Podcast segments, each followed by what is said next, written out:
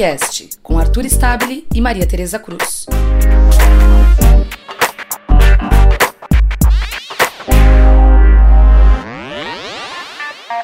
Salve, salve galera! Começando mais um Ponticast, o episódio número 12. Hoje que é sexta-feira, 3 de maio de 2019, o mês começando, Arthur Stabile ainda em férias e comigo aqui, Paloma Vasconcelos mais uma vez. Salve galera, oi de novo.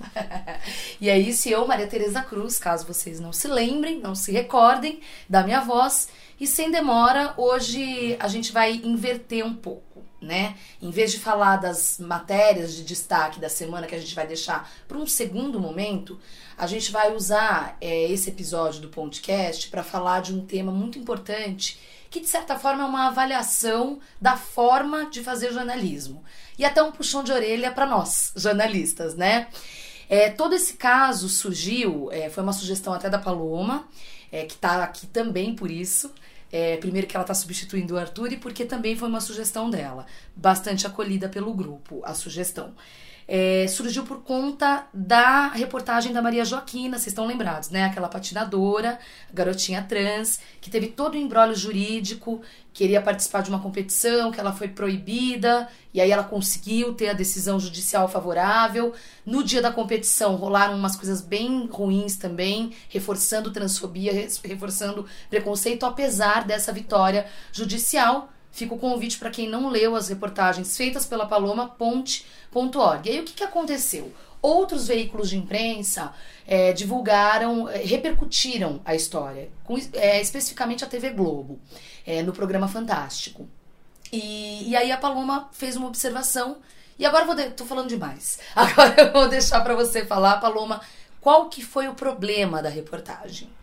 No domingo passado, uh, saiu uma reportagem na Globo, né, no Fantástico, que eles acompanharam a Maria Joaquina nessa viagem. Então, tem desde lá da casinha dela, lá em Curitiba, até o evento. Que eu esqueci o nome da cidade. Joinville. Joinville. Lá em Joinville. E aí a reportagem tá super bonita, mostra a Maria falando como que ela tava animada, aí depois tem cenas dela chorando, como a gente falou também no podcast da semana passada, e nas matérias tem que a Maria chorou, que foi bem difícil para ela, então mostra todos esses episódios. Mas eles pecam em dois momentos, que é muito comum, infelizmente, o jornalismo, principalmente essa mídia um pouco hegemônica, hegemônica peca bastante nisso. Em dois momentos, é, eles citam que a Maria, ela já foi menino em algum momento da vida, que é uma coisa que a gente tem que ter muito cuidado. Quando a gente fala de pessoas trans, uma menina trans já é um pouquinho um senso comum, que é uma pessoa que nasceu num sexo que não é o sexo que ela está hoje. Tem formas sutis da gente falar que ela é uma pessoa trans, né? Você pode dar um exemplo? Por exemplo, nessa, nessa matéria específica, eles usam é, nasceu menino, agora é menina, mas eu vejo muito a mídia falando de virou. Virou é uma coisa virou. complicada, né? Parece vira, vira, vira homem, né? Aquela é, música. É bem complicado. Aí, por exemplo, quando eu costumo falar de pessoas trans, eu cito que os, hoje ela se identifica no gênero feminino. Então a gente entende que um dia ela se identificou em outro gênero. E um segundo momento da reportagem que eu acho que é muito mais delicado, é uma coisa que assim devia ser banido do jornalismo é você mostrar o nome de registro. Então tem um momento assim da reportagem que eles mostram uma carteirinha da Maria, tem o nome dela, Maria Joaquina, e embaixo o nome de registro dela. E assim, é uma violação tremenda você mostrar o nome de registro de uma pessoa que não quer ser identificada por esse nome, porque agora ela é Maria Joaquina, então não importa se um dia ela foi José, Francisco, João, Pedro, o que seja. É uma coisa que nós, enquanto jornalistas, se possível não perguntar também, que é uma coisa que as pessoas trans ficam muito incomodadas de relembrar, né? Essa história, assim, quando ela não estava satisfeita, tem todo um processo psicológico também por trás disso. Ah, de não abordar isso na, isso. na entrevista, é isso? Ah, isso é importante, Paloma. É sempre bom. Assim, por exemplo, eu publiquei um livro-reportagem em 2017 que em dois perfis, são oito perfis de pessoas trans no mercado de trabalho, em dois perfis eu cito o nome do entrevistado, mas é porque é uma fala dele. Aí, nesse caso, ele quis falar a frase, e são frases muito emblemáticas. Por exemplo, uma das entrevistadas é a Samantha, que é uma cabeleireira. Aí ela encerrou a entrevista falando assim: ah, o pessoal do telemarketing me liga direto para poder me chamar pelo nome do falecido. Que eles sempre costumam falar assim, né? Falecido ou falecida, quando fala do passado. Ah, que curioso. E aí eu termino o livro assim, ela falando: Paulo morreu, meu nome é Samantha. Nesse caso, tem todo um contexto por trás dessa frase, porque realmente o Paulo não existe mais. Ela é uma mulher trans chamada Samantha. Então, nesse caso, é entendível a gente usar, mas uma das coisas que a gente não pode fazer é perguntar o nome da pessoa e perguntar se ela fez cirurgia, porque infelizmente tem jornalistas que ainda fazem essa pergunta. Como que é essa história da cirurgia? Conta pra gente.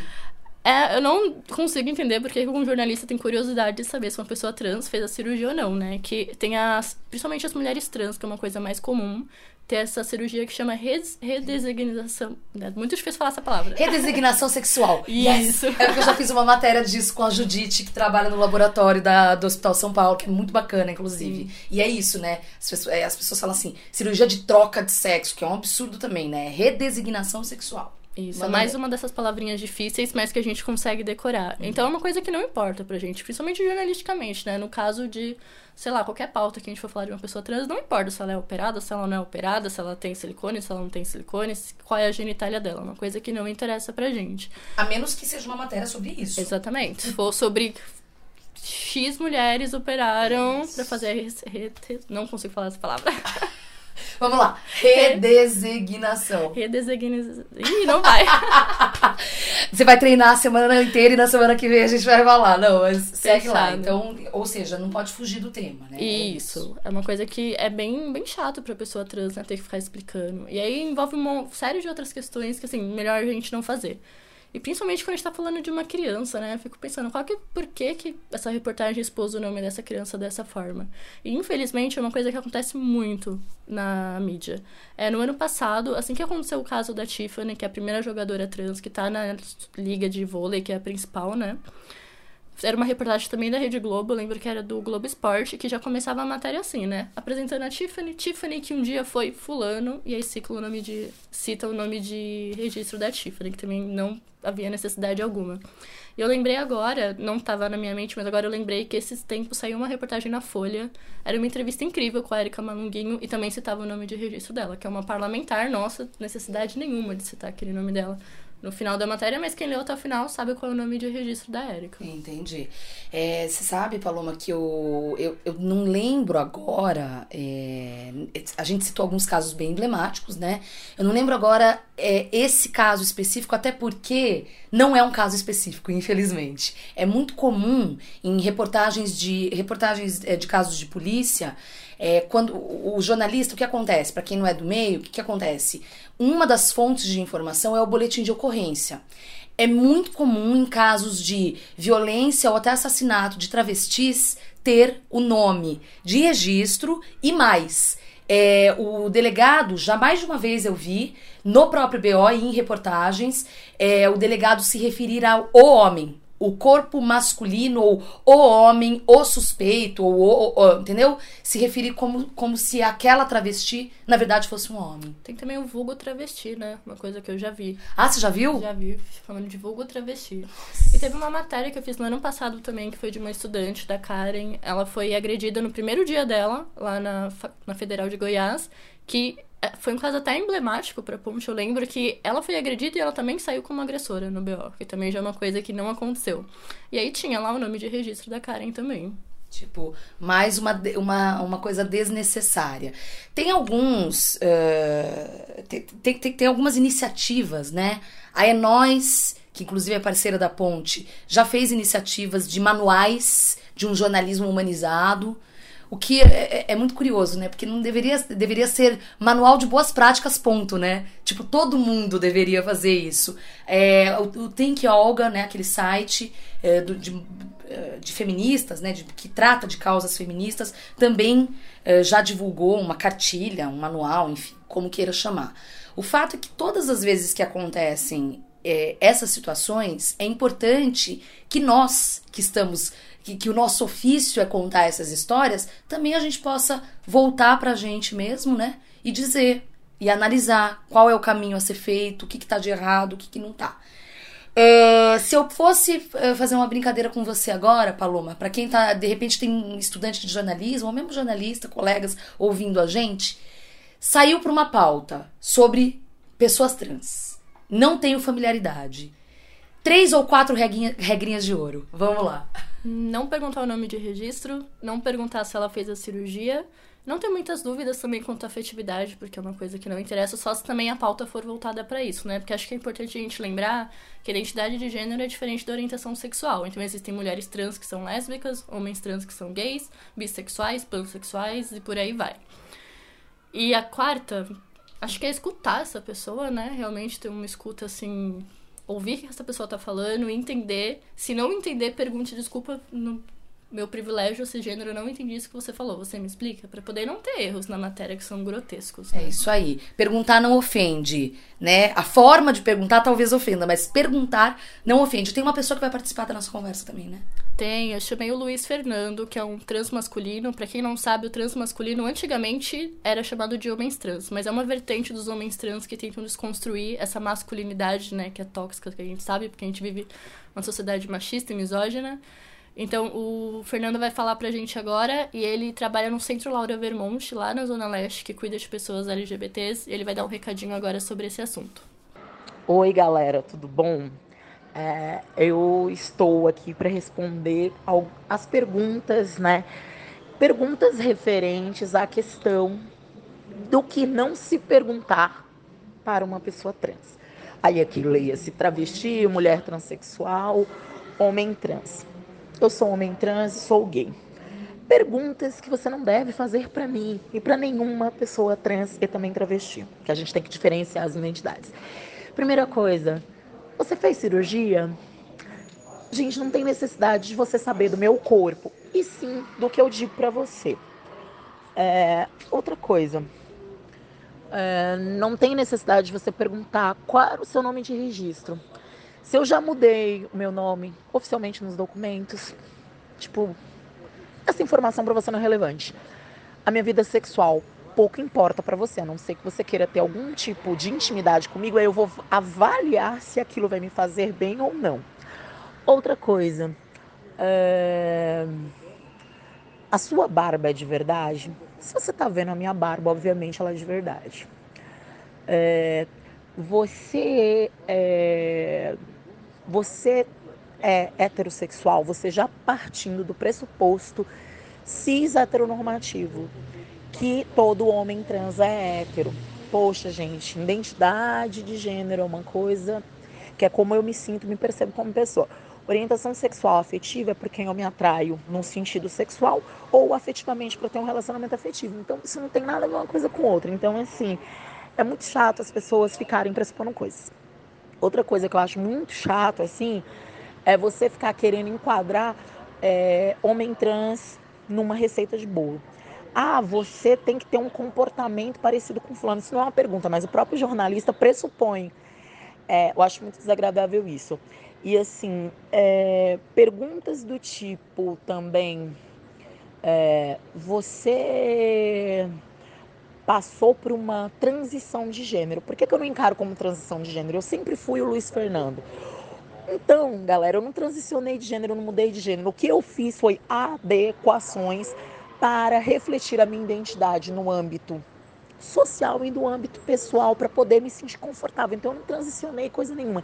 E outra coisa, é, você faz tratamento. Gente, eu não tenho, ao que eu saiba, nenhuma doença é, psiquiátrica, não foi detectada ainda, tá? Eu tô ainda dentro de um código internacional de doenças por puro preconceito de uma medicina feita por homens, em sua maioria brancos, em sua maioria dito heterossexuais, que tem como norma que toda pessoa que nasce em um gênero deva ser aquele gênero, por pura convenção social. Então, assim, galera, eu não faço tratamento. Eu não faço tratamento, eu não estou doente de transexualidade. Então, assim, eu não faço tratamento. É uma coisa chata. Toda vez a pessoa ficar perguntando, faz tratamento? É, você tem depressão? Gente, a depressão é ocasionada por fatores externos, não é algo que veio, que eu nasci com ela. Então é muito chato perguntar isso. Ah, seu cérebro funciona de uma forma diferente? Por causa de uma reportagem feita pelo psiquiatra Alexandre Sadek diz que o cérebro de pessoas trans funcionam de uma forma diferente, por isso que elas são transexuais ou travestis. Galera, não, meu cérebro, que eu saiba, ele funciona de uma forma dita dita convencional para o padrão de uma pessoa de 35 anos. Assim, o funcionamento cognitivo, tá? Mas a questão de subjetividade, isso não tem nada a ver com a coisa orgânica. Então, assim, meu cérebro não funciona de uma forma diferente de uma pessoa de 35 anos. Os meus sentimentos, meus afetos, aí cabe meu coração e minha subjetividade. Mas o funcionamento cognitivo, o processo dele, biológico, que eu saiba, tá tudo ok. É. Então, assim, é muito chato esse tipo de achismo sobre pessoas trans. Aqui leia-se homens trans, mulheres transexuais e travestis. Eu gosto sempre de falar os três, porque são três identidades distintas e que têm suas particularidades. E um convite que eu faço para os ouvintes do podcast é, da Ponte, gente, se informem sobre o assunto. Não tem problema você perguntar como você gostaria de ser chamado se você vê uma diferenciação entre a aparência e o nome que a pessoa diz. Isso vale para o jornalista também. Jornalistas, escutem muito bem este áudio. Eu sou jornalista também, olha só que legal. Não partam do pressuposto comum que a pessoa trans ela é, tida como é, ignorante, uma pessoa que ignora certos conhecimentos. Pare de ter esse preconceito. Escute a pessoa trans. Existem pessoas trans que tiveram oportunidades na vida, que fizeram uma universidade, que estão cursando pós-graduação, que tem mestrado, que tem doutorado. Então não parta do senso comum que pessoas trans são pessoas é, que não possuem escolaridade, que não possuem a epistemologia tida como a aceitável academicamente ou socialmente. É isso, galerinha. Bom, valeu então. Obrigada aí, Luiz Fernando. Volte sempre aqui no nosso podcast. E agora vamos seguir para os destaques da semana. Bom, de assuntos da semana a gente teve uma mega operação, Operação Jiboia, envolvendo o GAECO do Ministério Público de São Paulo e a Polícia Militar de São Paulo. Uma operação focada no PCC, em combater aí ações na rua da facção criminosa Primeiro Comando da Capital. Foram cumpridos vários mandados de busca, apreensão e prisões, e também tiveram algumas prisões em flagrante, né? Ao todo, 44 prisões até o momento, mais de 70 eh, mandados de busca e apreensão. Eh, foram encontradas drogas, um milhão eh, de reais em dinheiro. As fotos são bem curiosas, né? As notas de, de reais aí completando esse um milhão de reais, pelo menos um milhão de reais, algumas armas com numeração raspada. Mas o curioso mesmo dessa operação é, o, o, Ministério Público até concedeu, fez uma coletiva de imprensa, o subprocurador-geral de São Paulo, Mário Sarrubo, é, explicou que foram duas forças-tarefas empenhadas é, para executar essa operação, é, que foi fruto de uma investigação de muitos meses. Mas o curioso é que uma força-tarefa ficou focada em entender identificar as pessoas que formam uma célula do PCC nas ruas que era empenhada em investigar desafetos. Então, são pessoas que faziam levantamentos de dados pessoais, endereços, rotina, fotografias, enfim, uh, de alvos que para possíveis futuros ataques né, a essas autoridades. São pessoas ligadas à segurança pública, ao sistema de justiça. O Sarrubo não quis falar nem números nem nomes, é, mas disse que são promotores de justiça e também policiais militares. A cobertura você encontra em ponte.org. Além disso, a gente vai ter também nesse final de semana uma reportagem para relembrar o caso muito triste, lamentável, que está completando quatro anos e felizmente terá pelo menos um novo capítulo, né, uma nova esperança é, na semana que vem, que é o assassinato da Laura Vermont.